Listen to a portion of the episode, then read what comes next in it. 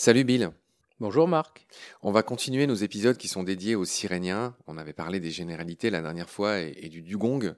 Et aujourd'hui, on a décidé de faire un épisode sur la ritine de Stellaire, qui est un de ces animaux, euh, j'allais dire mythiques. En fait, il a bien existé.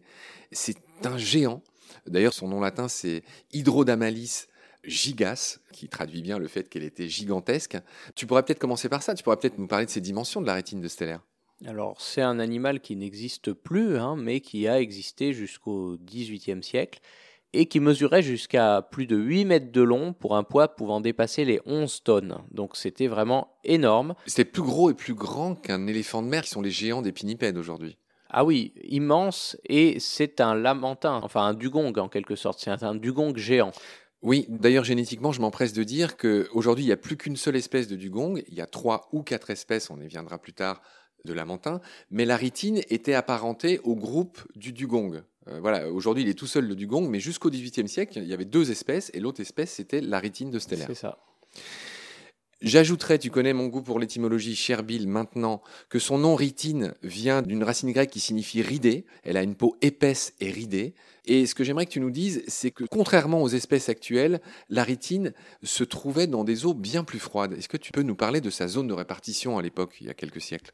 En fait, elle se retrouvait plus que dans une petite zone aux alentours du détroit de Bering. Donc c'est le détroit qui est entre le Kamchatka, la pointe de la Russie, et l'Alaska, la pointe de l'Amérique du Nord. Dans des eaux très froides, en fait, contrairement aux lamantins d'aujourd'hui et aux, aux siréniens d'aujourd'hui qui ne peuplent plus que les eaux chaudes et tropicales. C'est en effet une très grande différence. La ritine a été découverte en 1741, c'est très précis, dans des circonstances que j'aimerais raconter qui sont, euh, mais qui sont un roman. La ritine porte le nom de Georg Wilhelm Steller, qui était un chirurgien et naturaliste allemand qui faisait partie d'une expédition d'un autre personnage connu, un Danois, un explorateur, qui s'appelait Vitus Bering, et qui avait été chargé par le tsar de vérifier si l'Alaska et la Sibérie étaient liés. Donc euh, voilà, cet explorateur a emmené sur son bateau, comme ça se faisait beaucoup à l'époque, des naturalistes. Ce naturaliste en question, c'était le jeune Stellaire, qui est mort très jeune. Je crois qu'il est mort à moins de 40 ans, euh, Stellaire à 37 ans.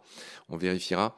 On raconte ça dans BSG, d'ailleurs, dans les épisodes avec Olivier Rémo qui sont consacrés aux icebergs. Voilà, je fais des liens entre les podcasts frères, évidemment.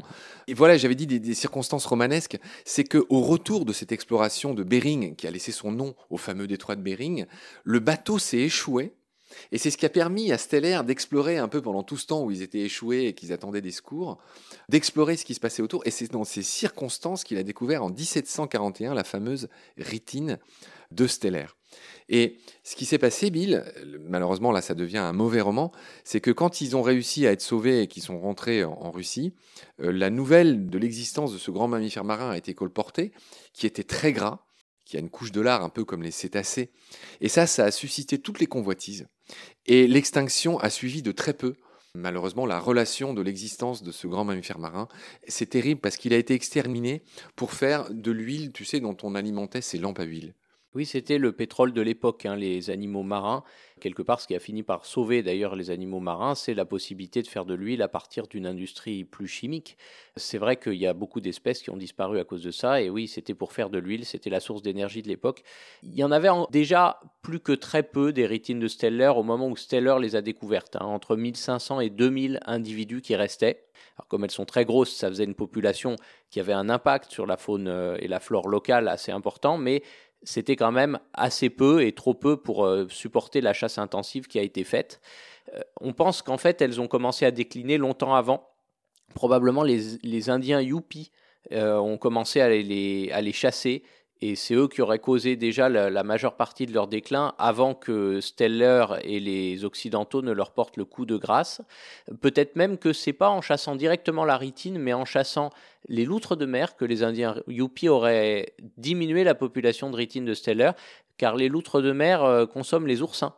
Et les oursins consomment le kelp, qui est la nourriture de la ritine de Steller. Donc en exterminant la loutre de mer, on aurait provoqué euh, une surpopulation d'oursins qui aurait euh, décimé la nourriture de la ritine.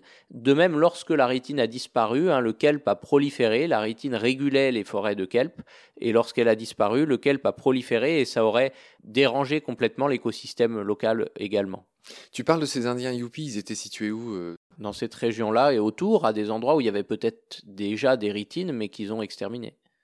D'accord, très intéressant. Est-ce qu'on a d'autres billes à donner sur notre amie la ritine, la pauvre, qui a disparu au XVIIIe siècle, Bill? Eh bien, beaucoup de gens veulent croire qu'elle existe encore aujourd'hui. Donc, tous les 10-20 ans, on a des cryptozoologistes qui en montrent des photos, un peu comme les photos du monstre du Loch Ness. Mais il n'y a aucune preuve hein, qu'elle subsiste. Un animal aussi gros, aussi grand, ça se serait. Tu as prononcé le mot euh, de cryptozoologie, ça me fait penser à quelqu'un qui porte un nom qui ressemble au mien. Bernard Revelmans est le père euh, très connu de la cryptozoologie. Tu as parlé du monstre du Loch Ness. Parle-nous d'autres animaux célèbres qui font courir les cryptozoologues. Il me semble qu'en Amérique, il y a le, aux États-Unis en tout cas, le fameux Bigfoot. Le fameux Bigfoot et puis son cousin le Yeti dans l'Himalaya. Voilà qui suscite toutes les convoitises des cryptozoologues qui aimeraient voir survivre ces animaux. Il y a des histoires de dinosaures en Afrique, tu as dû en entendre parler Oui, oui, il y a un dinosaure en Afrique, effectivement. Qui porte un nom africain et qui, a fait l'objet de, de recherches. Il y en a qui s'intéressent aux loups de Tasmanie, en Océanie, en Australie Oui, ou encore récemment, on a eu des nouvelles comme quoi il en aurait été observé un, mais c'est encore une fois très peu probable. C'était peut-être plutôt un quoll qui est une sorte de marsupial carnivore aussi. Tout ça, ça intéresse beaucoup, hein. ça génère même des voyages. Il y a des gens qui les cherchent, qui espèrent retrouver ces espèces euh, disparues. Ah oui, ça intrigue énormément. Hein. Nessie, le monstre du Loch Ness. Il faudrait qu'un jour on fasse un épisode sur Nessie quand même, c'est une belle histoire. Ah oui, et puis toutes les hypothèses qui ont été faites pour les expliquer rationnellement ce genre de bête aussi, c'est assez intéressant. Pour une fois, on a un peu d'avance dans cet épisode, donc je, si, tu veux bien évoquer ces hypothèses sur euh, Nessie, euh, ça, pourrait être bien dans, dans notre épisode d'aujourd'hui. Ah oui, Nessie, euh, oui, pour une petite parenthèse euh, du Loch Ness, euh, il y a la possibilité que ce soit un requin pèlerin qui se serait égaré, mais c'est quand même assez peu probable, comme le lac est, plutôt fermé, parce que beaucoup de serpents de mer, c'est en fait des requins pèlerins à la queue leu Et donc, par analogie, on pense que ce serait peut-être un des gros poissons qui vivraient dans le lac, par exemple des esturgeons qui auraient eu, ou des silures, éventuellement qui auraient nagé à la queue leu ou simplement en étant très gros. Après, ça peut être tout simplement aussi des branches ou des, des mirages. Hein. Ouais, mais je repense à cette photo là qui a donné libre cours à toutes les folies, où on voit distinctement une sorte de cou, quelque chose de coudé qui ressemble à un coup de scie. Alors il y avait l'hypothèse d'un éléphant aussi justement, d'un éléphant échappé d'un cirque euh, qui aurait marché dans l'eau euh, jusqu'à ne plus avoir pied et sortir que la trompe pour respirer. Ah mais c'est fou ce que tu racontes, ça, ça paraît quand même hautement improbable. Oui, c'est complètement improbable. Bon, c'est un peu trop de whisky aussi. Euh, ah, et plus probable, je pense. Très tourbé. Mm. merci whisky, merci whisky, merci Bill pour ces lumières au parfum, aux embruns de whisky. On se retrouvera bientôt pour parler euh, des derniers de la famille, des derniers, des autres membres de la famille que sont les Lamentins. Merci Bill pour toutes tes lumières. À bientôt. À bientôt. Salut.